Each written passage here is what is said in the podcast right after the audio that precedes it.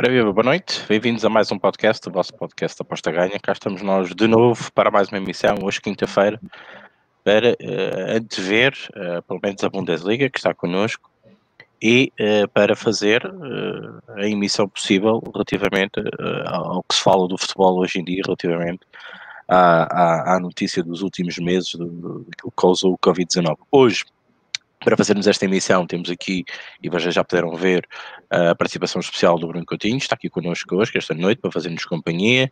Rodrigo César, que não podia deixar de ser, e deixar aqui também o tempo necessário para o Rodrigo eh, ir colocando aqui os links para que vocês não percam pitada e também deixar que a malta receba as notificações com calma e virem vindo aqui aparecer. Um, por isso, uh, Maltinha, uh, eu vou passar, Bruno, já agora boa noite, bem-vindo. E passava para ti a emissão, preciso atender aqui uma chamada de urgência, só um bocadinho, está bem? Força. Tá bom, tá bom. Boa noite, pessoal. Uh, há muito tempo já cá não vinha. Um, uh, venho participar hoje, já tinha saudades. E dar uns bitites e uh, tirar dúvidas, quem tiver. passo para o Rodrigo. Eu vou adiantar a pergunta que alguém vai fazer no chat para você. Adivinha? Dá-se ideia. Adivinha a pergunta que alguém vai fazer para você no chat? Não fizeram ainda. É 4 vezes 4? Não. Então, sei lá. Quando, quando que é um XBet vai voltar ah. em Portugal? Sabes quantas vezes eu respondo isso por dia? Então, epá, é, é, é, é, impossível de saber. Assim, é, o processo de, de, de entrada de um XBet já, já começou. Os advogados já já iniciaram o processo de, de, de legalização de um xbet na, em Portugal. Não sei se sabem, mas em Espanha uh, um xbet já é legal, já tem uh, licença, e pá, uh, é uma questão de tempo, mas relembro, por exemplo, a Betano, por causa de uma linha, uma simples linha na, no requerimento da, da licença, perdeu um ano. Um ano uma linha errada que os advogados puseram errada. Perdeu um ano. Portanto, um XBET, pá, o XBET é muito grande, tem advogados, vai buscar tudo o que é melhor em todo lado, portanto, em princípio, eu diria, não acredito que seja no início da próxima época. Não acredito. Mas acho que até vai ser mais rápido do que as pessoas pensam. Pá, há muita gente a procurar um XBET, é impressionante. É impressionante. É uma coisa. O XBET, quando entrar, se quiser, lidera imediatamente. E é engraçado porque no outro dia estava a ver, uh, uh, pus um VPN espanhol para entrar na, na, na no site de um XBET Espanha uh, e as odds. Pá, o XBET tem coisas pá, que mais ninguém se lembra, mas, mas, mas pronto. Uh, tinha odds, as odds do site espanhol regulado estavam acima das odds do site global, não legal. Eu olha para aquilo. Não, pode ser uma estratégia de marketing e se é, é extraordinário, porque o, o, o, que nós queremos é odds altas, basicamente. O que nos falta é odds, odds de, de valor. Certo? Concorda? Certo. É, não, é, então eu, eu acho que também o pessoal tem que tomar cuidado com as expectativas, né, Bruno? É, enquanto a, as pessoas é, olham a, a, um XBET de antes da legalização e vão esperar a um XBET depois da legalização como se fosse um XBET de antes. Não, as não, pessoas, não. É, é não as pessoas vão ter assim. Não podem pensar assim. Ah, mas eu acho que muita gente vai pensar. Eu, não, mas gente... eu acredito que um XBET vai ser líder em Portugal até porque um, uh, em termos de mercados e de, e de odds, acho que vai bater tudo e todos. Por acaso estão a perguntar pela 22bet, a 22bet não tem nada a ver com. Não, não, nunca vai entrar porque a 22bet é uma casa ilegal, assumidamente ilegal. É uma casa que, que é, é uma sucursal da, da 1xbet. Portanto, a 22bet é, é serve, é da um xbet para mercados ilegais, faço-me entender. Então, eu estava pensando nisso outro dia, Bruno. Você acha que é um xbet, esse movimento de legalização da um xbet em várias, o que nunca foi o perfil dela, né? Ela Sim. sempre gostou de atuar em mercados cinzas. É, ela vai se legalizar como um XBET e vai cada, carregar cada vez mais nesses, nessas marcas fantasias Sim. dela, como a 2Bet? Eu acho que tive aqui um programa, se eu não me engano, que me perguntaram uh, se eu uh, lançasse uma casa de apostas, o que é que eu fazia? Eu acho que já disse isto aqui num, num programa, vou repetir. Eu, se lançasse um, um, site, uma casa de apostas online, fosse minha, não tenho dinheiro porque são milhões, está fora de questão. Mas se eu tivesse, a primeira coisa que eu fazia era entrar em mercados não regulados. Portanto, não, não, é legal. É, nem é legal, nem é ilegal. Ao vazio legal, como, como era no passado em Portugal. Para ganhar músculo financeiro. Faço-me entender? Assim que eu tivesse músculo financeiro, eu mantinha-me nos mercados não regulados, mas começava a entrar um a um nos mercados regulados. Uh, que foi o que a BWIN fez. Só que a BWIN espatifou-se ao comprido porque uh, pá, teve, começou a, a, comprar o Real Madrid, a gastar 22 milhões na altura que hoje, hoje em dia, 22 milhões na altura do contrato com o Real Madrid nas camisolas, hoje em dia era provavelmente 220 milhões, certo? Era tudo milhões, milhões, milhões. E a BWIN e que uh, depois fez um, um fundiu-se com a, a Party, peraí, não é Party, Rodrigo ajuda-me, não é Party, uh, Party Bets, não é Party Bets, Game Bookers, certo? Lembras? Game Sim, Bookers? eu lembro, lembro da Game Bookers. E juntou-se também, falta-me aqui outra casa. Pá, fez fusões muito grandes uh, e perdeu-se por, por, completo. Eu, não, eu, sinceramente até hoje não percebo a Bwin. Tinha tudo, mas tudo, ainda hoje ser líder do mercado. E hoje em dia tu vês a Bwin encostada em cantinhos, está na, está na, está na, na, na, Espanha, certo? Não vês em mercados não regulados. Pá, é ali uma casa fantástica. Com um interface fantástico pá, e, e perdeu-se. É, é uma pena. Aliás, eu nunca mais vou esquecer da Bwin. Aliás, se não fosse a Bwin, eu não estava aqui. Ainda me lembro perfeitamente, pá, há uh, 10, uh, deixa lá ver, uh, a Aposta Ganha começou em 2005, portanto, eu lá pá, há cerca de 13 anos andava no chat da Bwin a fazer spam do Aposta Ganha, não lembro perfeitamente, e foi, e foi assim que começou, foi, foi o primeiro e foi assim que começou, portanto eu devo até muito muito à Bwin. E foi uh, as comissões da Bwin, porque é por aí que eu ganho, que me alavancaram para que o aposta ganha fosse muito melhor e cada vez melhor e se mantesse sempre líder, sempre, sempre uma marca, um brand que já ninguém esquece, pelo menos no, no nível de apostas no aposta ganha, mas esta é a parte. É, só deixa eu fazer um esclarecimento aqui que o pessoal vai estranhar, porque a janela do Ricardo está aqui, ele não está. É, ele e entrar com a gente, entrou com a gente no comecinho, só que ele recebeu uma ligação lá do hospital e que ele trabalha e ele teve que sair, parece que é uma emergência, tá, gente? Então acho que o Ricardo não volta para participar hoje do podcast, tá? Só para esclarecer direitinho, ninguém achar estranho. E a imagem dele continua ali, o, a janelinha dele, porque como ele é o emissor do podcast, ele não, se ele, se ele desligasse, não teria podcast. Então a gente ficou aqui para fazer esse podcast de hoje e ele acabou tendo que sair. Então aquilo ali vai ficar até o final, mas o Ricardo não está aqui mesmo, é só a presença fantasma, né? Do, do Rick. Ele não. não, não, não... E nós conseguimos consegue fechar isto depois, sem ele? Não, vamos conversar um pouquinho. Até o tema hoje, como é o artigo dele, acho que nem faz muito sentido a gente ficar discutindo aqui, né, Bruno? Porque seria mais interessante o debate com a pessoa que escreveu o artigo, né? Obviamente. E a gente a gente está falando desse assunto que são o valor das horas das apostas, eu acho que não faz muito sentido. A gente reedita esse tema para para outro dia, né? Não, não tem nenhum problema quando o Rick estiver aqui na próxima quinta-feira ou qualquer outro dia. A gente reedita esse. A gente faz aqui uma meia horinha de, de, de bate-papo, Bruno, e a gente encerra também para não. Sim, exatamente, fazemos meia horita. Né? É, eu convido o pessoal a mandar pergunta, dúvida que tem aqui com o Bruno, que eu vou dar uma olhadinha nos comentários. Hoje era um bom dia de perguntas e respostas, Edulfo. É. Tem uma pergunta aqui já do Snake. O Snake 2011 é um cara que participa sempre bastante com a gente, é muito gente boa. E eu acho uma pergunta interessante, assim, porque é uma pergunta recorrente. Né? É uma dúvida, eu entendo essa, essa, essa ansiedade das pessoas por esse tema. A pergunta dele é o seguinte: pergunta para os mestres, não é mestre, não. Acham que uma banca maior pode disciplinar um apostador? Isto é, um apostador com uma stake de 5 euros aposta em tudo que mexe. Mas se for 100 euros, já vai pensar muito. O que, que você acha, Bruno? O tamanho da banca, maior ou menor, educa o apostador? Não, não concordo. Nada mesmo.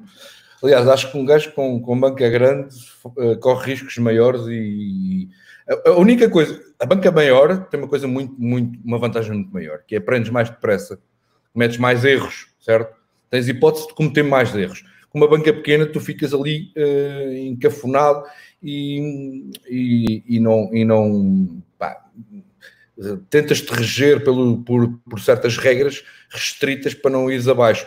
Uh, há pessoas com, uma, com bancas pequenas, uh, onde as bancas pequenas rebentam bancas pequenas uma atrás da outra, é um ciclo vicioso, e acaba, por isso é que eu acho que não aprendem depressa. Uh, estão sempre a arrebentar as bancas porque cada vez que, que, tentam um método e o método não dá, arrebentam a banca, e então mais uma banca, blá, blá, blá. Com banca grande, com stakes planas e mais baixas, dá para, para testarmos vários métodos sem que a gente vá abaixo amanhã. Esta, esta é a minha opinião. Assim, é, eu acho que tudo faz parte do aprendizado. Assim, é, primeiro, eu acho que quem começa com bancas altas como iniciante é um risco muito grande de você perder muito dinheiro, porque assim você não tem o conhecimento necessário para ser um apostador que consegue é, ser ganhador ou tirar algum ter um ROI positivo e você arriscar. É, eu sempre friso isso aqui que essa ideia para mim, hoje é uma ideia fixa dentro das apostas esportivas. Apostas esportivas é gestão de risco, gente. É gestão de risco. Sim, sim. Todas as variáveis que você calcula são as mesmas de que um banco calcula o risco. É, outro dia eu estava assistindo um programa que é muito bom aqui, não sei se tem em Portugal, que é chamado Aeroporto. Então, o que, que eles fazem? Eles ficam lá no aeroporto gravando gravando ocorrências. Então, a Polícia Federal pega alguém que estava tentando passar com cocaína, ou então a polícia pega alguém que chegou da China com um monte de porcaria, que o chinês faz só traz porcaria. É, várias, várias ocorrências o dia inteiro no aeroporto. E eles fazem a seleção de passageiros para serem investigados através do software de gestão de risco. Então vamos lá, o Bruno Coutinho está vindo para o Brasil. Aí ele já foi pego, sei lá, na Argentina, tentando entrar, entrar com, com compras a mais. Ele tentou entrar em Portugal com maconha uma vez. Isso é hipoteticamente, gente, pelo amor de Deus. É, então, ele vai sendo registrado num banco de dados e o banco de dados, o software da polícia, o logaritmo, faz uma gestão de risco para ele ser interpelado quando for embarcar ou desembarcar aqui no Brasil. Então, eu acho que nas apostas a gente pode traçar um paralelo muito parecido. Né? Tudo é risco. Uma banca mais alta, ela não necessariamente tem que envolver mais risco do que a outra. É um volume maior. É um volume maior de dinheiro. Mas o risco não está no dinheiro exatamente. Você vai perder mais ou menos dinheiro. O risco está nos riscos que você assume e nas apostas que você realiza. O risco está no método. Eu, por acaso, oh, Rodrigo, para mim o risco está, está, no, está para mim nas bancas grandes o risco está na parada que tu vais usar, tu usas. Porque se tu não usares uma parada muito alta, tu podes cometer milhares de riscos e aprender muita coisa rapidamente. Porque não, se com paradas baixas com uma banca alta, tu podes cometer muitos erros. É, agora, se tens uma banca alta e tu pões com paradas altas, é a mesma coisa que ter uma banca pequena e com paradas pequenas. É, é exatamente a mesma coisa. Certo? Mas então, a minha questão não é pensar o risco no, no, no dinheiro eu não vou ter mais risco apostando mil euros ou cinco euros. Eu vou ter risco na aposta que eu escolho. O risco está na probabilidade, nas odds. O risco está no método. Aqui a questão que nós, nós estamos a pôr, suponho eu, é rebentar a banca, uma pequena ou uma, uma grande, certo? Não, é o que eu estou querendo explicar. Para mim, é indiferente. Então, banca grande não traz mais responsabilidade. Banca grande não traz melhor experiência, porque para mim o risco não está no dinheiro. Para mim, até banca pequena, a gente vai cometer tanto erro, mas tanto erro pode criar vício, que depois você não vai se livrar desses vícios.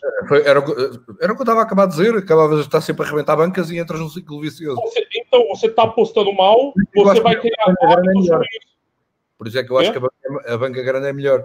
Porque se houver um mínimo mínimo, mínimo de gestão de banca e parada mínimo de, de, de, de conceito de parada de apostas, uh, que não seja um volume muito alto por parada, eu acho que a banca grande é muito melhor, dá-te oportunidade de, de, de aprenderes mais depressa, porque a banca pequena, tu cometes um erro, já não tens banca, portanto, quer dizer, eh, estás sempre a ter que injetar dinheiro uh, e acabas por não perder porque não tens tempo a perceber o erro, enquanto na banca grande, com uma parada, com um conceito mínimo de parada e mínimo de gestão de banca, que numa banca pequena não dá para ter gestão de banca, uh, tu consegues aprender o erro e vês a, consequência do erro no, longo, no longo prazo.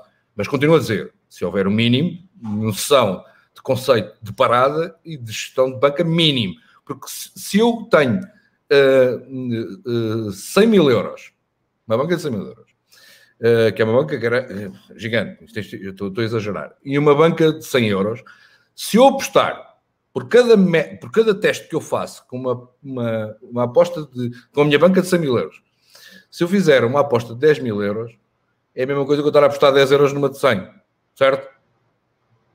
Uhum. Portanto, é, é, praticamente a mesma coisa. A questão é que eu só tenho 10 hipóteses no, no na, na, se fizer 10, na de 100 euros. Na, na grande 100 mil euros eu posso só apostar mil e eu tenho milhares de, de, de perdão, desculpa, não foi interrogado.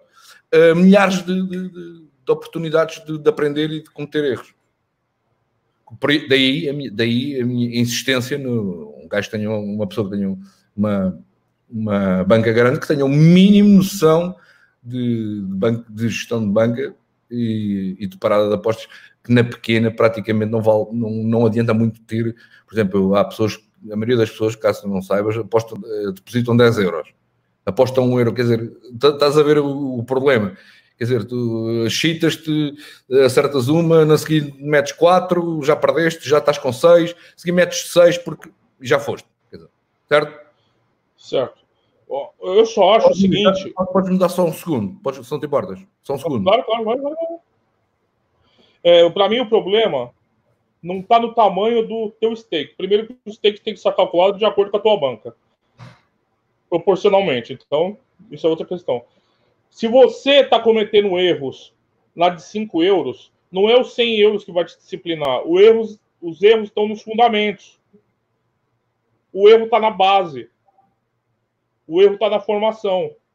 Se a gente está fazendo cagada com 5 euros, o erro está em fazer cagada, não nos 5 euros. Não sei se eu estou me fazendo atender. Eu acho que quando a gente pensa em stakes mais altas para trazer responsabilidade somente pelo tamanho do stake, ah, então eu vou ter mais medo de perder 100 euros do que 5. Isso primeiro não tem que acontecer, porque os 5 euros, como o Miguel está falando aqui, que eu acabei de ver no comentário, os cinco, tanto os 5 euros como 100 euros tem que ser uma proporção segura da sua banca. Então não adianta nada você querer apostar um stake e ter uma aposta para fazer, como o Bruno falou. Mas a questão para mim não é o tamanho do stake. A questão é se a gente está apostando errado, não é os 5, nem os 100 euros, nem os mil euros que vai fazer a gente apostar certo. O, os erros estão nos fundamentos. Os erros estão na educação. O oh, erro está na formação. Rodrigo, desculpa lá, estava mesmo aflitinho. tive, tive que ir à casa do banho. Desculpa, peço. Não, desculpa. não tem problema nenhum.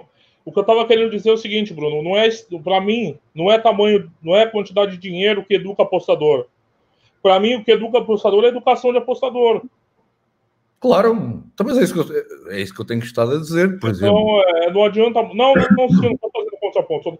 Eu, eu acho que é, pensar em aumentar stake para se.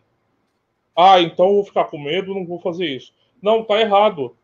O medo não pode ser conselheiro aqui. Tem que ser conselheiro é educação nas apostas esportivas. É você estudar, desenvolver seu método, adequar a gestão de banca, como o Bruno falou Oh, Rodrigo, é, em última instância, o mais, o mais importante nas apostas, se a gente for aqui ao fundo, e nestes anos todos, se formos ao fundo da questão, é tudo uma questão de disciplina. É como nas, nas ações, como em futuros, como em tudo. É uma questão de disciplina. Se tu acertares com o método, se tu fores rigoroso, se tu vires que tens ganhos no longo prazo e tiveres disciplina, só que isso é uma porcentagem ínfima. Exatamente, mas mas quando a gente vai por esse caminho, Bruno, a, no, a dificuldade do ser humano é ser disciplinado. Claro, claro. É ser disciplinado, né? Rodrigo, é em todas as atividades de risco. Todas, concordo, concordo. As ações, a bolsa, uh, por acaso agora não está, investimentos de risco, há tantos. Uh, é preciso ter gestão de banca, por exemplo. Há muita gente que, aliás, os bancos caracterizam as pessoas de 0 a 10 de risco. 0 a 10 ou 0 a 7, agora não tenho a certeza. Não tenho a certeza. Uh, no meu caso, eu estou no valor 2, porque eu sou muito averso ao risco. Tu tens 0 a 7. Epá, e há gajos que têm, têm uh, um património gigantesco e são indivíduos de risco 6, 6, 7.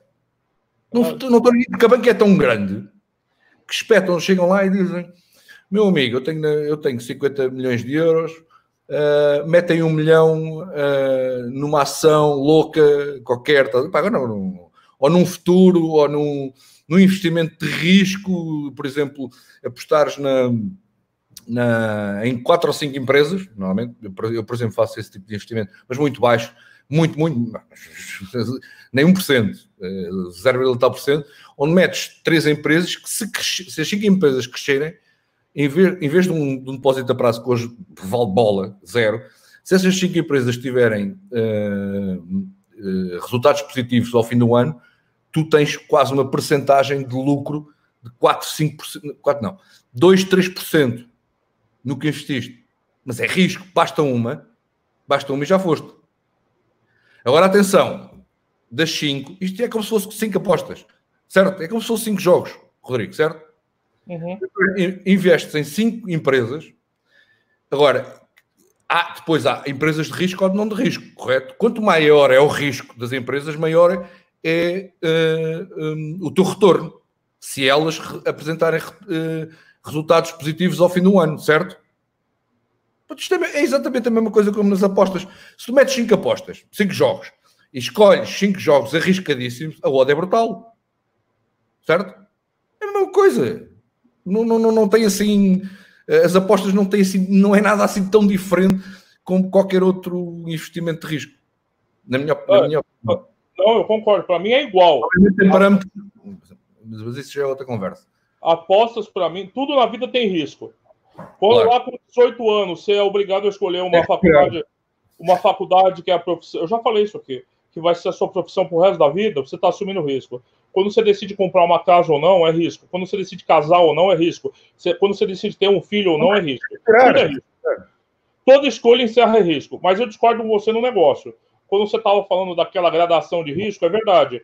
Quando a gente vai escolher, vai criar conta numa corretora aqui no Brasil de ações, é, você, eles te oferecem, a primeira coisa que você vai fazer quando você abre a conta é um, é um questionário que, dependendo das suas respostas, ele faz um cálculo e te coloca no, no intervalo de risco, como você falou. Um, dois, três, quatro. Só que você falou que, como o cara tem 50 milhões, ele acredita mais em risco. Para mim, isso não, não é verdade. E nas apostas não pode ser assim. Tens razão. Eu, por acaso, quando estava a dizer, eu quando te disse um milhão, um gajo é, é, mentira. Um gajo que tem 6, 7, tem 50 milhões, o gajo é capaz de meter metade, 25 milhões num. Sim, exatamente. Peço desculpa. É capaz de meter 25 num, num investimento de alto risco. Aliás, é engraçado, na Forbes, os 100, os 100 pessoas mais ricas do mundo, a maioria delas já, teve, já faliu Várias vezes. Exatamente. Exatamente. Já falei várias vezes. Por isso eu falando, o perfil de risco tem muito a ver com o apetite de risco. Posso dar um exemplo com você envolvido? Hum. Sim. Vamos falar, eu não sou especialista, tá? Vamos falar do poker. No poker, você é um jogador com apetite por risco. Você não é um jogador conservador. Não, senão não tem. Você é agressivo. Você é agressivo. Tem, mais possível. E, e, tem jogadores conservadores do poker, você sabe que tem. Não vão. Nunca, não, não, não dá. Tem jogadores defensivos. Isso acontece. É, é como no xadrez. É como no, em qualquer lugar. Então, eu acho que assim, não tem, o, o, a, a pergunta do Snake de novo. Eu acho é que é uma ilusão. Geralmente o pessoal fica frustrado quando tá com panca pequena, falando, ah, então tem que arriscar, alavancar, pegar 10 euros, fazer a win em cada jogo tentando crescer. Não, Esse é o problema. É... Fala. Esse é o problema das bancas pequenas. Não, os problemas das bancas pequenas é que geralmente elas estão associadas a apostadores iniciantes que cometem muitos erros. Mas em si, em si, elas não têm que trazer erros. O, o erro está no, no, no, método que você está escolhendo. Você está cometendo o erro antes da tua banca. Não é o tamanho da tua banca que está condicionando o teu erro. Oh, oh, Rodrigo, a única coisa que eu estava a querer dizer é que na banca, numa banca grande tens mais margem de manobra. Ponto final. Era também, também. Mas, é. na verdade, não deveriam, né? Quem faz isso não deveria. Porque se a pessoa tem 100% da banca de 50 euros, ele tem que calcular uma porcentagem de stake segura dos 50 euros. Ele não tem que fazer dois stake de 25. Não. Na, na, na minha opinião, a parada não deve, por aposta, não deve ser superior a 3%. Até, aliás, concordo, concordo com você. Extrapolando 5, dependendo de quem gosta de risco. Mas aí eu estou falando, os 100 Sim. euros vai ser 5% de quem. É, 100 euros é 5%, assim como 10 euros é 5%, como você falou. Isso daí o Miguelin falou também aqui no comentário.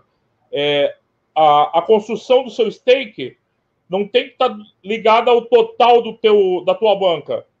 Então, 100 euros e 5 euros, em tese, não deveriam ser diferentes, que eles correspondem à mesma porcentagem da sua banca se você não fizer a lição de casa errada. Né? Então, as duas coisas são equivalentes. Mas deixa eu ler mais umas perguntas aqui para a gente andar um pouquinho. É, boa noite, o Snake. Boa noite, Roberto. Antes de começar, fica aqui a recomendação musical da noite. YouTube. Legal, mano. É, Walter Domingo. O Bruno não gosta de YouTube, ele gosta de funk no Brasil. O David Baião, boa noite. Miguel Dias, Vivo Marcano. Alexandre Paiva, boas, pessoal. Boas, Alexandre, bem-vindo. Ô, oh, Rui Silva, grande Rui. Boa noite, pessoal. É, o Davi Baião, o Felipe Oliveira, sempre está aqui também, Miguel Dias. É, ele fala que legalizadas as odds não voltam como eram, isso é garantido. Ele está falando da 1xBet, né? Como o Bruno já falou aqui. Boas, pessoal. O Bruno já respondeu da 22bet. O Felipe, o Miguel aí, professor Miguel, boa noite. Gonçalo Marreco, boa noite a todos. O Davi Baião disse: o Nono Gomes patrocina é legal. O boa noite, Fernandão. Camaradas, grande abraço a todos. Bruno, fui eu que perguntei. Mas todo mundo pergunta para ele dar um XBET, é normal. É, o, o ah, mas podem se quiserem dar um XBET, não há problema nenhum. O ideal era vir a 2-2 bet, não vai, é difícil, viu, Miguel? Difícil. O Felipe Oliveira diz: Eu pergunto pela 22 bet porque sou residente na Suíça e desde hum. pouco tempo tenho acesso a ela, sabendo que aqui na Suíça todas as books estrangeiras estão proibidas. É porque ela é uma ela é uma pirata, né, o, o Felipe? Como o Bruno falou. Ela é, ela é fação ilegal de um XBet. É, pois é. Ela vai ser assim: quando o governo bloquear esse endereço, ela vai dar outra. A 22bet nunca vai ser legal em lado nenhum. Não, é verdade. É fação ilegal de um XBet. É, o Miguel falou um negócio importante que eu concordo totalmente. Ele falou que tem que, na banca você tem que pensar em termos percentuais, simples, exatamente. Você não tem que pensar em volume absoluto, em número absoluto. O Fernando disse que já não arrebenta uma banca há um ano, isso é muito bom. Isso é brutal. Isso, isso é muito bom, isso é muito já é... Tem que ter uma placa. Desculpa, uma... eu sei que é feio na televisão. Na televisão, eu sei que é feio, mas. É, tem que ter aquela plaquinha, sabe? Aqui não ocorre acidente de trabalho há 30 dias para quebrar não, vou, Cada vez que eu fumar, eu, vou, eu desvio. Eu desvio. Tá bom, não tem problema. É. O Miguel fala, pá, veja um banco em termos de unidades, exatamente. Uma banca de 10 mil euros com unidade de 100 euros é igual a uma banca de 100 euros com unidade de 1 euro. Era o que eu, eu estava a dizer, exatamente. Sim. Tem toda a razão, é isso mesmo. É isso. O Miguel Rocha, boa noite, mais uma excelente live. Repetindo aqui para quem está chegando agora, que eu vi que tem chegando bastante gente, o, a janelinha do Ricardo Matos está ali aberta, mas ele não vai participar da live de hoje, porque do podcast, porque ele recebeu uma ligação urgente do hospital que ele trabalha. O Rick trabalha lá e às vezes acontecem essas coisas, né? Você tem que trabalhar e eles chamam. Só que a janelinha dele vai ficar ali, como ele é emissor de emissão, ele não pode desligar, senão não ia ter podcast. Então, não, não, ele não vai entrar, mas a janelinha vai ficar ali com o nome, com a foto dele apagada ali, tá bom? Só para explicar quem está chegando. É, o Zubi Savanov, boa noite para todos, satisfação gloriosas desde São Paulo. E não ignore o vírus, ignore o ignorante. É, meu amigo. O, o Zubi, o Bruno, é um português que mora aqui em São Paulo E a gente tá combinando de tomar uma cerveja faz uns 30 anos já, mas nunca conseguimos. É, é agora o, o Covid vai matar a gente e eu não vou conhecer o Zubi. Tá, tá à espera. Fazer o quê? É tudo enrolado, sabe? Aquele, vamos marcar, vamos marcar, vamos marcar. Pega na máscara, enfia o fato macaco plástico e vai, cara. Pois é, mas aí como é que eu vou tomar minha cerveja? Difícil, difícil. Aí, é, tô por, acaso, por acaso vou dizer, é, hoje foi, faz para aí dois meses ou dois meses e meio, pela primeira vez ao fim deste tempo que eu vi uma cerveja numa esplanada. É. Foi tão bom, que saudades. Porque nós, nós normalmente damos, damos as coisas por garantido, só quando não as temos. Isto é lá para isso, é, é, um clichê, é ridículo, mas é verdade. Uma simples cerveja numa esplanada, sou pá, mas tão bem, tão bem, tão bem. Ao fim de dois meses foi uma coisa extraordinária. Não, isso não é nada. É, você tem toda a razão, porque eu adoro entrar no mar, né? Eu sempre comento com você, eu adoro dar um mergulho, né? E as praias estão fechadas aqui. E eu ia a hora que eu queria, né? Eu não ligava, igual você está falando, a gente dá as coisas por garantidas. E eu não posso dar um mergulho, desde que eu voltei antes também, eu, faz meses que eu não dou mergulho no mar. Eu tô agoniado com isso. Não, é, foda, é, foda, é foda, é foda, é foda. Vamos lá, o Miguel Rocha diz: sou apologista que para iniciantes, mesmo com uma banca de 10 euros, é essencial fazer gestão de banca para ganhar certos hábitos. Exatamente, Miguel, exatamente. É, é, é de pequenino que se torna. Tu lá, tu estás lá. Já ouviu essa, Bruno? De pequenino Sim, que se torna. Até tu podes apostar eh, em Portugal.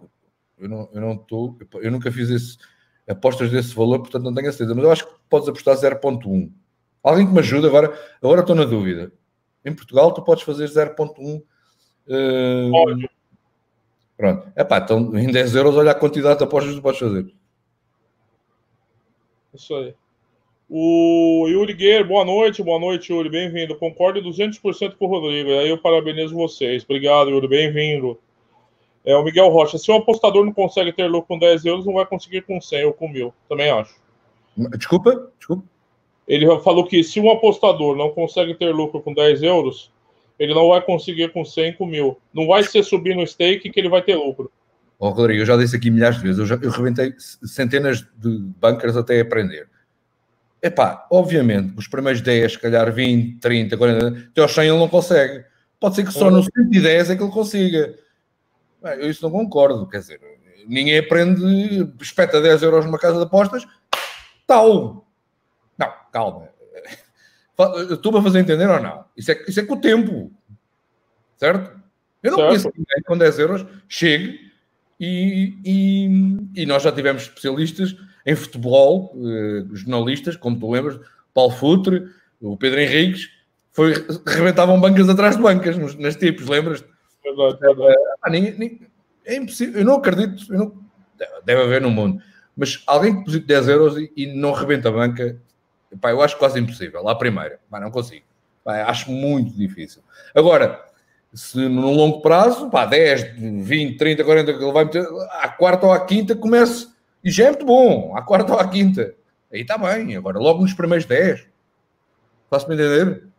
Sim, sim. Eu acho quase impossível. Mas, quer dizer, possível é, mas, mas deve ser uma porcentagem tão ínfima que nem, é contabilizável, na minha, na minha, opinião. Se é que me fiz entender. É, uh -huh. O RG da boa noite. Boa noite, RG, bem-vindo. Vitor Couto, se devemos pensar em porcentagem, qual é a menor margem de erro numa banca grande? Não será suposto ser o mesmo? Em tese, sim. Você está pensando em porcentagem, sim. Porque se você está dividindo sua banca em stakes com porcentagens seguras e faz gestão de banca, e, e um stake management, eu acho que é bom. O Fernando Souza está falando para você fumar que ele acompanha. Boa noite para o Luciano Cury, Bruno, galera do chat, Rodrigão. O Luciano Cury é São Paulino, Bruno. Ele tá adorando essa fase, a melhor fase do São Paulo no ano. Diz aí, Cury. o Paulo Silva diz: Como viram o regresso da Bundesliga? Uma lufada de ar fresco, futebol a sério, finalmente. Eu já vou fazer essa pergunta pro Bruno, só deixa eu terminar ler os comentários aqui. O Zubi fala: Agora mais do que nunca, amigo Rodrigo, temos que tomar uma. É verdade, cara. Pensou um, um de nós morre? Caralho, que, que merda, né? Caralho, puta que pariu. É, Eu tô rindo, mas de nervoso, hein? Paulo Silva, para mim, banca pequena é pior que banca grande. Se o valor da stake for muito baixo, a minha gestão de entradas é pior. Aí eu acho também a gente precisa ter um controle emocional maior desenvolvendo. Né? da pessoa. É, é, já, na minha opinião, já entramos numa fase tem a ver com um bocadinho com a psicologia de cada um. Uhum, também acho. O gajo for aditivo, ah, eu era aditivo eh, nas apostas epá, e, e demorei demasiadamente tempo a aprender porque tinha, tenho um traço aditivo. Pá, se tivesse um traço aditivo é muito mais difícil, é tudo muito mais difícil. Pá, se tivesse um traço uh, profundamente disciplinado, se eu sou extremamente disciplinado, não precisavas de correr nem um décimo do terreno que eu, que eu percorri. Pá, isso tem a ver um pouco com a personalidade, na minha opinião. Também acho, também acho. É, é o tal controle emocional, quer dizer. É, exatamente. Aprende, aprende, o meu controle emocional, com 18 anos, era zero. zero. Eu sempre zero. repito. O meu controle sempre... emocional, quando estou a chegar aos 50, é pá, não. Melhorou? Como é? Opa, por amor de Deus, quer dizer, não tem comparação, quer dizer. Eu hoje travo, ainda nem começou a correr. Eu aos 18 anos, só quando a coisa estava a cair no abismo é que eu parava. Hoje, hoje já nem dou o primeiro passo e paro, quer dizer. Isto tem a ver com a, pá, a idade. Estou a ficar velho. A, a, a idade acho que traz, eh, traz-te uma coisa que é aversão ao risco, na minha opinião. Traz muita aversão ao risco. Passas a ser um bocadinho mais conservador. Não queres dispor. No fundo, a idade evita que tu disponhas mais o que a idade traz, e nem a mim me trouxe, e tenho a certeza a toda a gente, é a menor exposição ao risco. É a minha opinião. É inevitável. Em qualquer pessoa uh, que, que envelheça, como, como todos nós, tu garantidamente, uma pessoa com 20 anos é muito menos aversa ao risco que uma pessoa com 40. Não tenho a mínima dúvida. Não tenho a mínima. Porque já tem experiência, já caiu, já se levantou, já caiu, já se levantou aos 20 anos, tu nunca tu cais, não, não, nem dás por isso. É, então, deixa eu resumir o que você falou agora. Você, então, quando a gente vai ficando velho, a gente fica mais cagão? Ma, mais cagão? O que é isso? Cagão é medroso. Não, não, não, não, concordo contigo, não é uma questão de medo. É brincadeira, é brincadeira. Não, não, estás a pôr no fundo, as pessoas podem, podem estar a interpretar aquilo que eu, que eu acabei de falar, que é, uh, com a idade, uh, tem-se mais medo de arriscar. Não é, verdade, não, não é nada disso. Não é nada disso.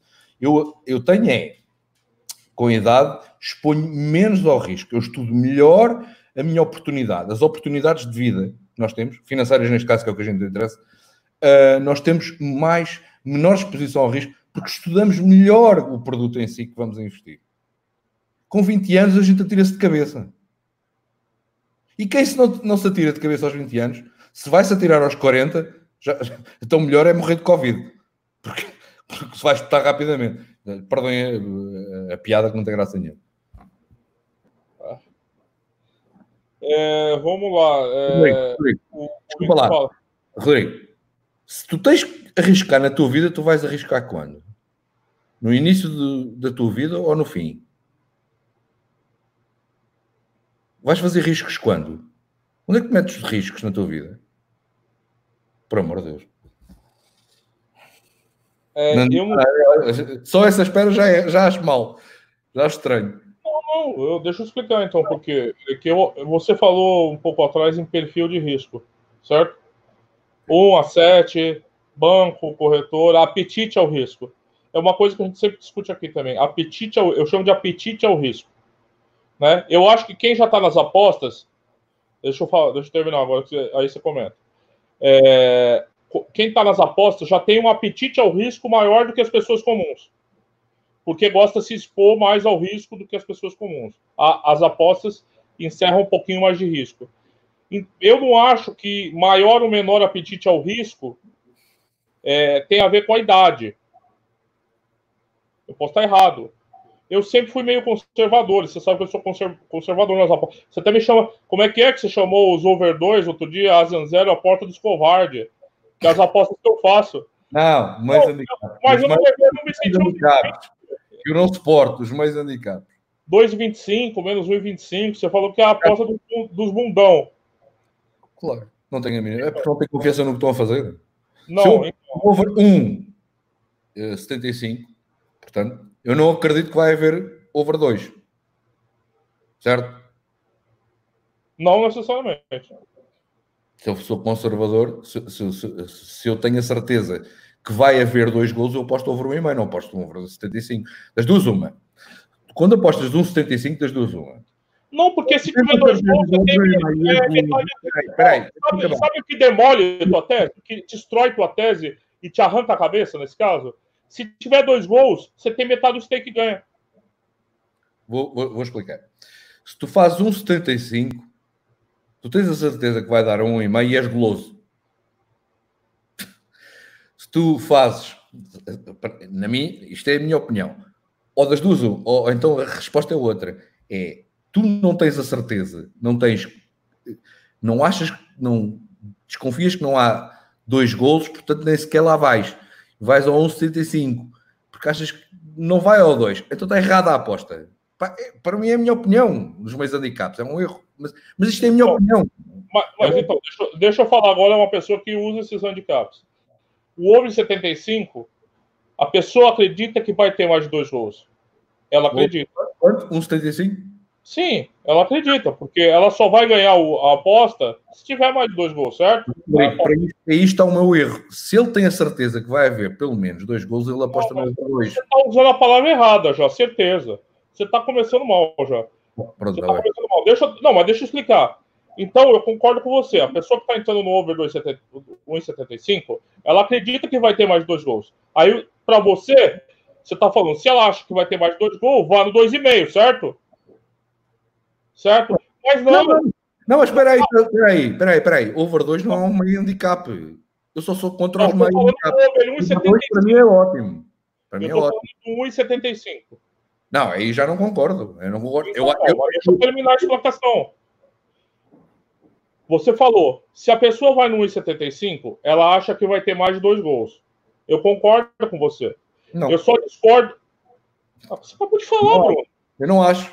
Eu acho que a pessoa que aposta num 75 tem a certeza que vai, a certeza não é, do estudo que fez, dois gols é certinho, mas é goloso. E vai a um 75. Para mim, pá, para mim não faz sentido. Para mim não faz sentido. É um vergonha que tem que ir. E se ele acha que dois golos no estudo dele é certo, mas não tem a convicção que vai ao 2,5, então é dois.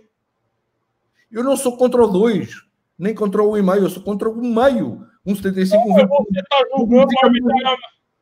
É, outra- é a mesma coisa. Ah, Mas a gente está falando de risco. E se a pessoa calculou o risco por 1,75? Pronto, está bem. Aí, Você eu- é a minha opinião. Eu já entendi. Mas eu Desculpa. continuo. Desculpa. Se acha que vai ter 2,5 gol, vai, vai ter dois gols, vai no over 2, o over 2 é void. Se tiver dois gols no- e um over 1,75, metade do stake é ganho. Pá, já tenho a minha opinião. Tá bom, vamos lá, deixa eu continuar aqui. Vai. O Cachimeira, bem-vindo, Cachimeira. Sobre a banca, minha opinião clara. Desde o início, o apostador deve ter um valor que faça o dedo tremer. Está a ter responsabilidade sobre o valor a apostar. É, mas eu acho que isso é colocar ca- o carro na frente dos bois. Eu já falei aqui no começo. É, se você está com medo pelo volume do dinheiro, você está fazendo o trabalho de casa errado. Claro. O Miguel Rocha diz: não tem a ver com a idade da pessoa, é cinco anos a apostar. Também, mas se você tem um, tem apostador super arriscado, com, com gestão de risco arriscadíssima. E apostador lucrativo, e apostador com experiência. Eu acho que gestão de risco é, é muito pessoal, como o Bruno falou. É muito do perfil de cada um. Uma pessoa, uma pessoa É. que tem um traço aditivo uma pessoa que tem um traço hum, conservador pá, não, vai ter o mesmo percurso. É impossível. É impossível. Quem diz aditivo não é, não é aditivo, de, de- de- gosta de arriscar. Por exemplo, em vez de aditivo, ponham um traço eh, hum, amante, eu- eu- pelo menos em economia, no meu curso, foi assim que eu aprendi, que é o amante do risco e o, aver, o averso ao risco. Certo, Rodrigo? Certo? Pronto. E se tu tens uma personalidade que é amante do risco, eu sei, pá, a economia é assim que se diz, desculpa lá, eu sei que é um bocado estúpido, amante do risco ou averso ao risco, é impossível, os dois podem ter lucro. Atenção, perfeitamente. Mas o caminho não vai ser igual. E um vai cometer muito mais erros que o outro. No- Nomeadamente, em princípio, um, o amante do risco cometerá mais erros, erros mas, tem que, mas tem a probabilidade de ganhar muito mais do que o averso ao risco. Faço-me entender? Bem, isto, é uma, isto, é uma, balança. Isto é uma balança. Mas acaba ser é uma questão psicológica, na minha, minha opinião. Uhum. Bom, entendi.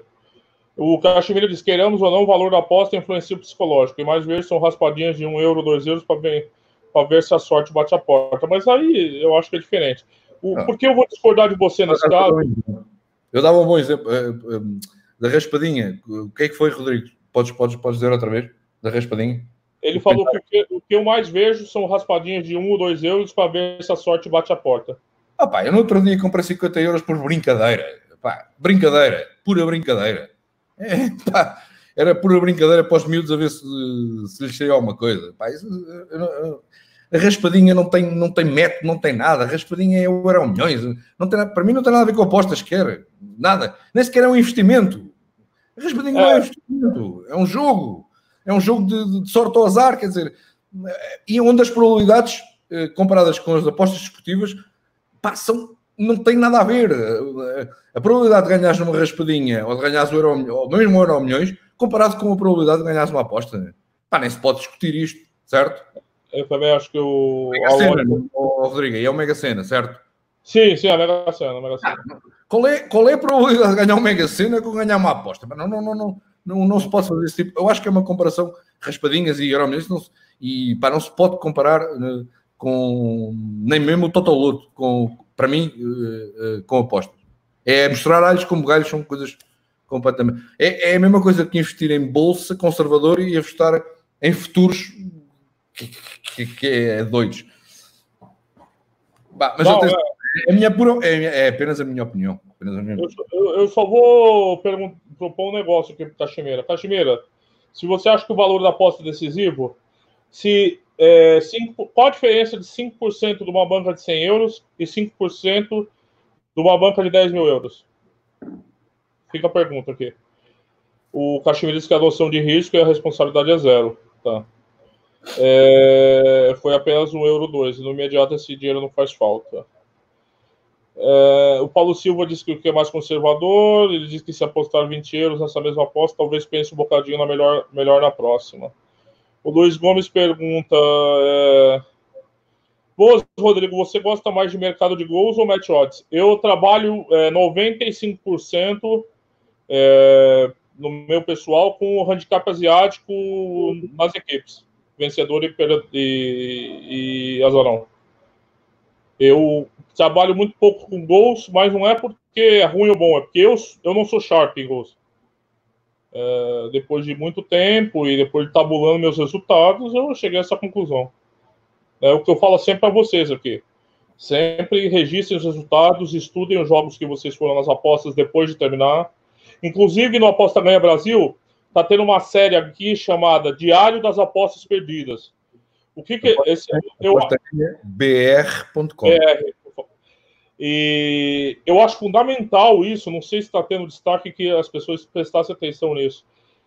É um diário de apostas que a pessoa perdeu e faz a revisão posterior aonde errou ou aonde acertou. Eu acho absolutamente brutal essa essa essa Eu acho espetacular. Essa e essa introspeção. Acho absolutamente extraordinário.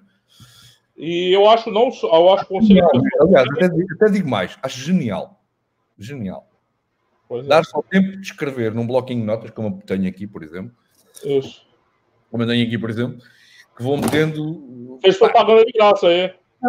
ah, por acaso é verdade, nem reparei. Uh, normalmente as que já não ponho todas as erradas, mas ponho as que errei descaradamente, brutalmente, foi pá, um erro estrondoso. Pá, já não ponho todas as erradas, mas foi um erro estrondoso, ponho aqui para, para me lembrar.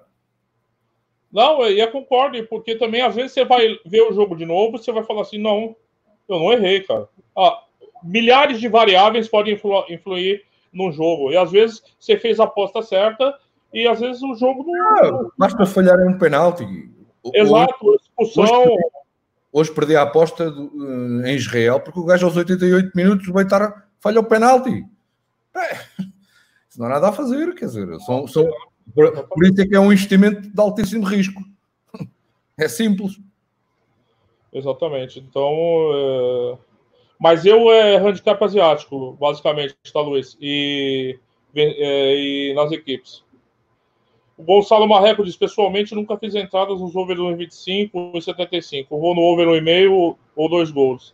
Dependendo dos fatores que me levam a ir na aposta. Você é, do, você é do time Bruno. Você é do time Bruno. é do meu inimigo. Meu inimigo. É, o Cachemira. Não, a gente entendeu, múltiplos, tal. O Cachemira enxerga raspadinho igual múltiplos. O Miguel Rocha, penso que o Cachemira queria falar em múltiplas. Também, eu não sei, eu não sei se a lógica a mesma. Eu não acho que eu a mentalidade que vai, numa, vai, nessas loterias é a mesma, que aposta mesmo em múltiplas, eu acho que é um pouco diferente. É, pá, eu sou completamente anti-múltiplas dá 10 anos para cá, ou dá 12 anos para cá. Falha sempre qualquer coisa. Uh, agora, as múltiplas para mim, por exemplo, aquelas múltiplas, Rodrigo, de 10 jogos que dá odds de 5 mil, por exemplo. Epá, aí eu não vejo mal nenhum por divertimento, tipo raspadinha, tipo eram milhões. Mas qual é o mal? As pessoas caem em cima das pessoas que fazem. Eu não percebo é porque é há os, os apostadores experientes caem em cima dos pequenos. Porque os pequenos querem brincar. Há, há, há, há todo o tipo de apostadores e qual é o mal? Há, apostadores que querem brincar à múltipla a ver se lhes cai a sorte grande. Pá, é, mas eles sabem que estão a fazer isso. Eles sabem que têm que isso uh, 90% vai, vai perder dinheiro. Há um, há 10%, 5%, basta cair uma, aquilo dá 5, 10 mil euros. Ah, mas, mas, mas porquê que a gente tem que incriminar?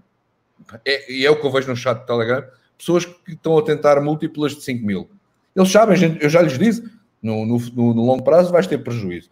Mas ah, ah ele quer se divertir, ele quer arriscar, eu não vejo mal nenhum nisso se é por puro divertimento e tem banca para isso e pode brincar, Rodrigo, eu pergunto, qual é o problema?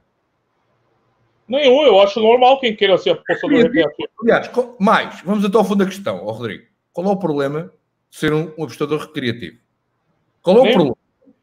Mas porquê que cai em cima deste, deste tipo de apostadores, por exemplo, no Telegram, lá, e no fórum, lembras das discussões gritantes? Qual é o mal de haver apostadores recreativos que têm dinheiro e brincam às, às apostas. Eu não percebo esse problema, eu não percebo.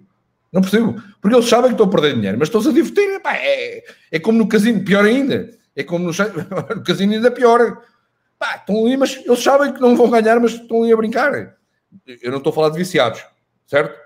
Estou a falar de pessoas que se divertem, recreativas. Qual é o problema? Eu pergunto, qual é o problema?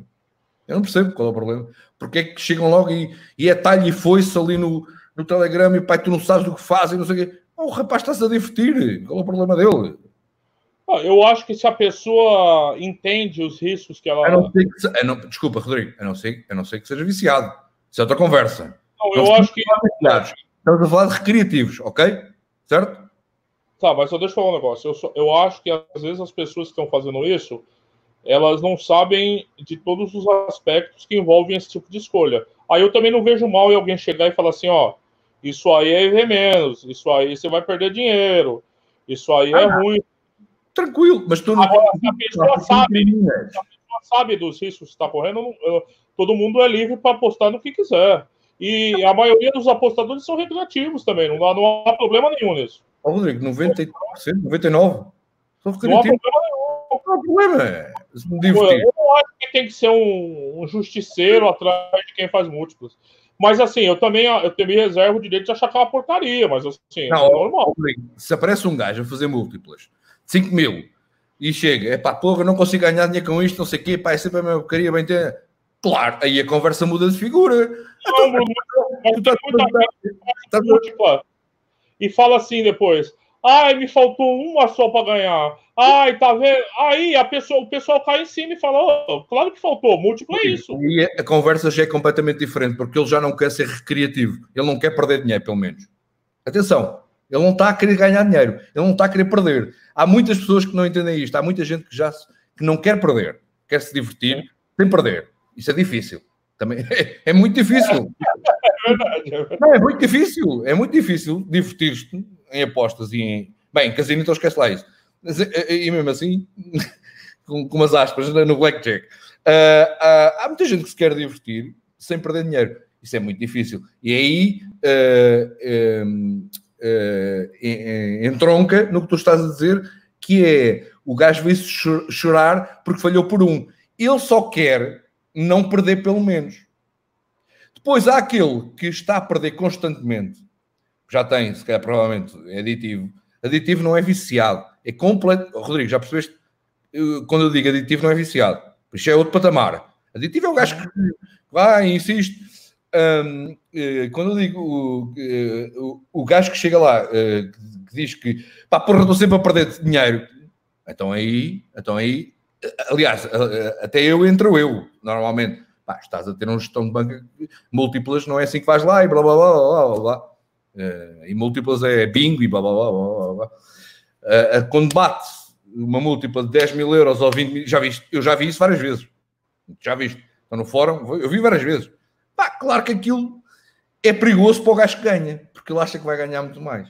E o gajo sobe a parada 2, 3 mil euros por múltiplo e assassina os 10, 20 mil euros. A não ser que tenha, é, que seja, que seja uh, disciplinado. Bem, é, continuo a dizer, é tudo uma questão de psicologia. Vai, vai dar tudo uma questão de psicologia. Agora, aquilo que eu insisto é que me custa é incriminarem o gajo que é recreativo, que se diverte. Ah, estou ali, pá, bate 50, bate 50 jogos e não sei o quê, vou tentar e, e pá, tipo Euroniões raspadinho. Fala mal. Eu não vejo mal nenhum comprar raspadinha. Vejo mal quando, não, vejo mal, vejo mal quando é um menor, quando, é um, quando são menores, ou quando são aditivos e, compram, e gastam o salário, como eu, e como eu sei, gastam o salário todo ao fim de uma semana em raspadinhas. Isso sim, estou aqui, sou o primeiro a incriminar. Agora, divertir-me, vou, vou comprar uma raspadinha por semana ou três em três dias, pá, pelo amor de Deus.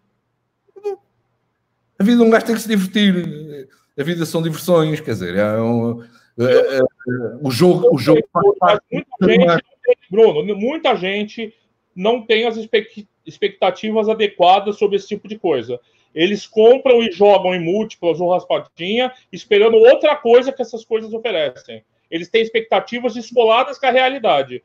E nesse sentido, eu acho que essas pessoas têm que ser alertadas, porque eles não sabem o que eles estão fazendo. Eles fazem pensando no retorno, sem pensar no meandro da coisa. Eles não sabem o que são probabilidades, o que eles estão combinando. É, muita gente faz música sem saber regras. Quantas vezes por dia você vê nos chats e Telegram? Ai, eu essa múltipla eu perdi por quê? Aí ele coloca a múltipla, ele nem sabia as apostas que estava fazendo. Sim, então, sim. eu acho que assim, não, ninguém tem que condenar ninguém, ninguém tem direito de condenar ninguém. Mas eu acho também que a pessoa tem que saber o que está fazendo para fazer. E eu acho que quando você entra numa comunidade de apostas, quando você fala alguma coisa assim, ah, eu, ah olha o que aconteceu com essa daqui, aí eu não sei se as pessoas precisam ser agressivas, eu acho que não. Mas aí é normal que algumas pessoas cheguem e falem, ó, oh, isso aí é múltiplo é foda, múltiplo é portaria, múltiplo é não sei o quê. Sim, estamos de acordo, estamos de acordo. Eu acho normal. Vamos lá, vamos seguir. Eu, eu, acho que a gente tem que mudar o título no fim para gestão de banca, não? Também é, não, porque estava prevista a discussão desse artigo, mas Sim, vou falar eu sei, eu sei, eu sei, eu sei. Para mudar o nome, você tem razão, você tem razão. O Caximira, qual a realidade das bancas em início de carreira? Na maioria depositam 50 e 100 euros. Eu concordo, não, Caximira. Não, não, não, não. A maioria até deposita menos de 10. Não, o que ele está querendo dizer é que assim, não é uma banca real de 50 euros, porque se ela perder tudo, ela põe mais 50. Então a banca era ah, 100. Sim, sim. Sim, sim, sim, sim, então também. também acho importante a pessoa adequar bem, pensar pragmaticamente qual banco, quanto dinheiro ela está disposto a, a colocar em risco para aí definir banco e definir a porcentagem de banco. Nesse ponto eu concordo com você. Tem um comentário aqui do Severino Brandão. É, hello, vocês viram o podcast do Betcast com o Netuno, o Theo Borges? Eles falaram do Ricardo e gozaram com ele. Não sei o que alguns brasileiros têm contra nós. O Ricardo nem é brasileiro? Se eles gozaram, gozaram comigo, que eu sou brasileiro. O Ricardo nem é brasileiro, é, Severino. É bom sinal, mas sabes que normalmente é bom sinal quando, um, quando nós somos falados, bem ou mal, é porque despertamos o interesse. Oh, mas eu não quero interesse é, também, eu não faço Ricardo, Ricardo despertou o interesse e, e, para mim acho que só, só pisou, pisou os calcanhares, pisou o dedo, o, o mindinho, pisou o mindinho deles Pá, nós não precisamos disso. E vamos passar à frente, Rodrigo. Nós não, não, não, não... não eu só estou dizendo que ele falou que ele falou que ele, eles falaram que não sei o que alguns brasileiros têm contra nós, mas o Ricardo nem é brasileiro. O Ricardo é português, depois. É... E outra, assim, se for comigo, eu não tenho problema nenhum contra ninguém. Eu nunca falo de pessoas aqui, eu falo de ideias, né? Falo de ideias. É... Nunca viste aquela expressão, bem ou mal? Não, mal, não, mas eu falo, se, se as pessoas. Eu não me interesso se eles têm milhões de seguidores, se eles enganam milhões de pessoas. Eu não me importo com isso. Eu continuo com a minha voz, o que eu falo para quem quiser ouvir. Mas eu não falo de pessoas, eu falo de, de atitudes picaretas. Pessoas podem ter boas atitudes ou atitudes picaretas. Eu não falo de essa pessoa presta ou não, eu falo das atitudes que pessoas da comunidade têm. Mas eu não falo de pessoas, falar mal de pessoas é muito baixo. Você entendeu? Então. O é... está a insistir, não fomos nós. Claro que não fomos nós, eu já percebi. Foram eles que falaram de nós, ainda bem, somos importantes. Não, mas eu, eu só queria esclarecer isso. Eu acho isso ótimo. Epá, eu acho isso ótimo. É, eu não falo mal de ninguém. Eu, eu até estou a rir, juro genuinamente. Normalmente, quando, eh, quando tu eh, fazes alguma coisa importante, vais, vai haver sempre alguém que vai falar mal de ti. Se tu fazes algo que é inócuo, não interessa a ninguém, ninguém vai falar de ti. Verdade. E eu convido todo mundo. Ti ou do Ricardo? Ah, pá, isso, olha, eu queres que diga, Rodrigo, eu passava à frente. Sério, não, não, eu só queria indicar para o pessoal aqui, Bruno. É um artigo que eu escrevi, que está no apostaganha.com. O nome dele é, é A Triste História das Apostas Durante a Pandemia. Eu tento discutir um pouquinho, olha, como foi constrangedor, para usar uma palavra censurável, eu não quero falar palavrão, mas foi constrangedor o comportamento de algumas superestrelas das apostas durante essa pandemia. Ah, foi ah, vergonhoso, vergonhoso. E quem for bom observador, leiam o artigo.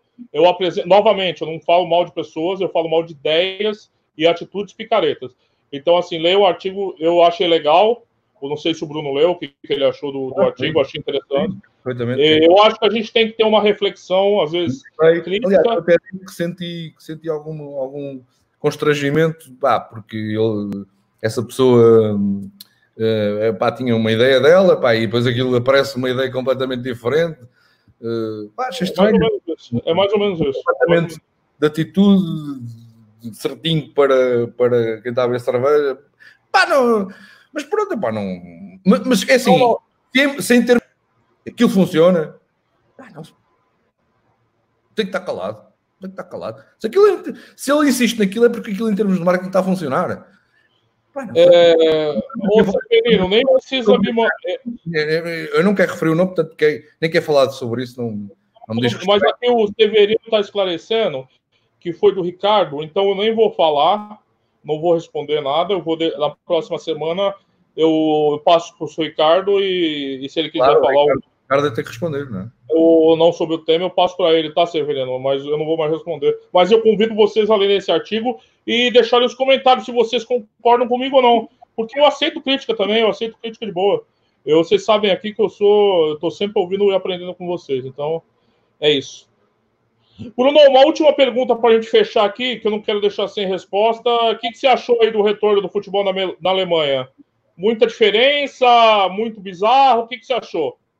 Não, primeiro houve uma coisa que eu não tinha a mínima dúvida, eram as lesões.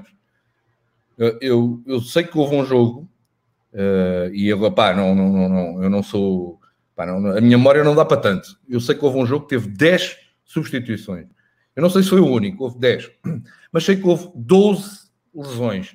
E normalmente retura no, no, no, no calcanhar daqueles. Pá, uh, isto era inevitável. Começar a alta, alta, alta, uh, alto nível, uh, com pouca preparação, ia dar nisto. E eu espero que Portugal adopte também.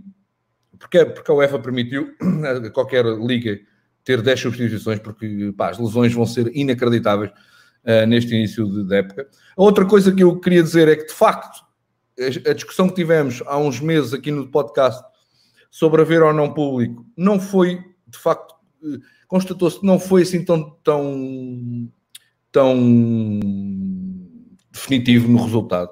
Os resultados foram não praticamente. É? Está bem. Primeira rodada, não houve grandes, grandes surpresas. Uh, há um programa extraordinário que vai uh, vai já na próxima jornada, neste, acho que é já este fim de semana, neste, na Bundesliga, que é extraordinário, que para quem está a ver, joga que está a ver o jogo com o estádio cheio, onde as bancadas são virtuais, todas desenhadas virtualmente, com, com pessoas e com os cânticos na, da Bundesliga, não se distingue, pelo que eu vi, posso estar errado, pelo que não se distingue muito bem se é, se é desenho, se são pessoas verdadeiras, portanto é extraordinário. O, o estádio, eu vi uh, um exemplo de um jogo da Bundesliga com, com isto, e, e parece que vão implementar, que era giro, uh, com os cânticos e com o estádio completamente cheio, uh, flash dos telemóveis, é absolutamente extraordinário. Para quem está a ver o jogo, até, até se calhar até mais divertido, porque eles levam aquilo ao extremo, é muito engraçado. Uh, espero que Portugal, ah, em princípio, também vai adotar, vai adotar esta, esta, técnica.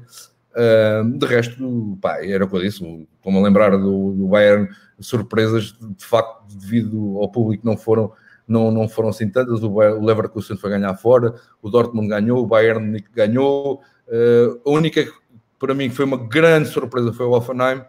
Se não me engano, levou 3 a 0, certo? O Offenheim foi uma grande surpresa, mas há sempre uma, pelo menos uma surpresa. Quer dizer, uh, de resto, não.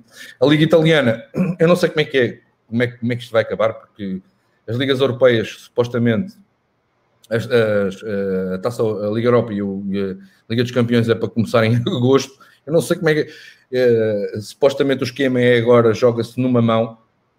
Percebes, Rodrigo? É, não há duas mãos, vai ser tudo numa mão e depois uma Final Four. É, parece que é este o esquema. O que, o que vai já fazer com que a época que vem tenha um, um, vá começar já muito tarde. Portanto, isto, isto, vai ser um embrólio, tem que se fazer, tem que vai ser tudo uh, o, o, o, intervalo mínimo que, que, a DGS deu, acho que foi a DGS, ou foi ali, agora já não tenho, já não sei, 72 horas para cada jogo, uh, é o mínimo. Lá está a tal história. Se fosse, se fosse uh, no decorrer da época, não havia lesões. Isto é alto nível, a jogar 3 dias em 3 dias, vai dar lesões que nunca mais acaba. É, pá, vai ser. Eu só tenho o meu maior grande medo, o meu grande medo na, na retoma das ligas é, por exemplo, uh, na, na, Liga Alemã não está, eles, eles, não estão preocupados com isso. Mas, por exemplo, na, na Premier League ou na Liga Portuguesa, imagina ao fim de uma jornada ou duas e tu tens um, um aumento exponencial de, de, de, casos de Covid e voltas a, atrás e dizes: espera aí, temos que parar isto outra vez de novo. É o meu grande medo. É o meu grande, grande medo. É, é o número de infectados, de, apesar de, de, e é óbvio, para mim tinha que ser óbvio que era os, os exames uh, à Covid serem feitos uh, duas vezes por semana em 48 horas antes do jogo, ou 24 horas, agora não tenho a certeza, 48 ou 24 horas antes do jogo. Mesmo assim, uh, na, não sei há quanto tempo é que foi, numa liga qualquer que já começou, um treinador português, já não sei em que liga é que foi, esqueceu-se da máscara, começou logo a gritar Uh, o meu medo é que voltem os casos da Covid uh, nos jogadores uh, e técnicos e equipa técnica e se tenha que parar outra vez e aí temos um, grave, um gravíssimo problema nas mãos. É, é, para mim é um gravíssimo um problema gravíssimo. Se volta, se volta, a Bundesliga não sei para já, ao que parece, apareceram novos casos, mas são tão poucos que eles vão continuar. Portanto, não acho, se for um ou dois, quer dizer, também acho que não é um problema. Agora imaginemos que numa jornada para a outra aparecem 20 infectados ou 15 infectados, e pá, é um embrólio que eu sinceramente, muito sinceramente. Eles vão acabar, vai ter mais campeonato. Eles vão encerrar. Esse é o meu medo. A UEFA, a UEFA exigiu que, que os campeonatos acabassem até dia 29 de julho, acho que foi assim. Exigiu, uh, a Holanda terminou, a Bélgica terminou, não sei como é que é, uh, sendo que a UEFA uh, exigiu estes parâmetros, este parâmetro, como é que é as competições europeias, vai pôr de fora de, de parte na, época passada pá, estamos numa fase em que eh, anda tudo a pescar, eh, a, ver o que é que se pode fazer. Agora, continuo a dizer, o pior situação possível é poder é haver um surto de Covid nos jogadores depois de, de, da retoma das ligas. Esse é o meu grande medo. Uh, não só em Portugal, Espanha, Inglaterra, nas ligas principais. Tá, eu falando, eu gostei dos jogos. Deu até vontade de apostar, mas eu me segurei. Vou esperar um pouquinho, ver mais algumas rodadas para. Por acaso, por acaso, o segundo dia, para mim não. O Miguel Rocha fala quando vamos ter podcast duas vezes por semana de novo. Estamos trabalhando nisso, Miguel. E ele também deixa uma, é, sugestão, é, uma sugestão que dava terça-feira só eu e o Ricardo, e na quinta-feira um convidado especial para ver sempre temas. Também vamos sempre tentar. Às vezes é complicado se arranjar um convidado, mas vamos tentar sim. Bruno, vou te passar a palavra para você se despedir do pessoal e vou encerrar depois aqui a transmissão. Não há mais nenhuma pergunta? Não. Não. Então pronto, pessoal. Uh, obrigado por terem assistido ao podcast. Uh, terças e quintas, para já. Vamos lá ver se eu agora consigo pôr aqui o podcast duas vezes outra vez na, na, aqui nos grandes dois senhores, outra vez para o mês que vem. Uh, e a ver se também aparece mais vezes, porque é sempre um prazer. Obrigado por nos terem ouvido e estarem presentes. É, uma última pergunta aqui que apareceu agora do Fernando Silva. Bruno, naquela dica de ligas over 2,5 gols, aquele vídeo que você fez uma vez, ah, qual, mínimo, qual o mínimo de odds que você usa? 50. 1,50. Aliás, eh, para qualquer aposta que eu faço, menos de 1,50 não. Epá, só se for 1,49, 1,50. Mas eh, a minha odd ideal onde eu gosto de trabalhar é 1,70, 1,75. Tá certo. Ele também, o, o Elder fala você vai fazer umas apostas no 4x4. Para me divertir, sim. Provavelmente para me divertir, mas agora não é adrenalina. Lá no Telegram tem um grupo chamado o Bruno Adrenalina Pura, que são as apostas do Bruno no 4x4 lá. Pessoal, hoje o Rick teve que sair numa emergência, a gente conversou um pouquinho sobre apostas, é sempre gostoso, sempre bom. Eu gosto de discutir com vocês, brigar com o Bruno aqui. É sempre interessante ter opiniões diferentes para a gente crescer no debate. Agradeço a presença de todo mundo. Convido vocês a estar aqui semana que vem. Leiam o meu artigo aí, dão um axé, deixem um comentário. Só não xinguem, tá? Não xinguem minha mãe, nem eu, por favor. E não me xinguem de gordo, porque eu sou gordo, não é xingamento, tá? E... Não, porque teve um cara uma vez que eu fiz uma pique pro jogo da Bundesliga. Eu lembro, eu lembro, eu lembro. Ficou xingar. Ficou marcada. Eu não ligo. Oh, mais um gordo que estúpido, pá. Oh, e abração para todo mundo aí, tá bom? Beijão para vocês. Tchau, tchau. És tu que fechas? Não, você tem que sair do estúdio aí também. O pessoal tá ouvindo isso também. É o Live Studio aqui na central, tá? Ah, peraí, peraí, peraí, peraí. Ah, ok. Vá. Abraço, pessoal. Tchau.